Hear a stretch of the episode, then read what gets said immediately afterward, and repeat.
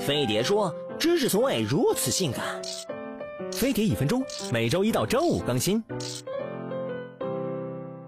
表弟早上起来尿尿分叉，以为是病，可把他吓坏了。哥这就跟他讲讲为什么会尿分叉。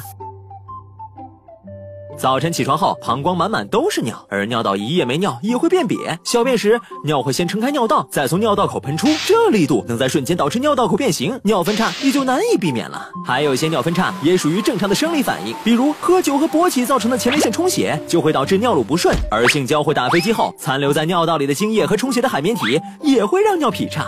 要是撸完了尿尿觉得有点不舒服，大多是尿道括约肌紧张导致的痉挛，过会儿就没事了。但如果是长期尿尿分叉，可要注意了。先看看是不是包皮过长或包茎引起的，如果都不是，很有可能是前列腺或尿道发炎了。炎症不仅会导致尿道充血、肿胀、分泌物增多，还会使尿液不能正常排出。遇到这类情况，赶紧上医院。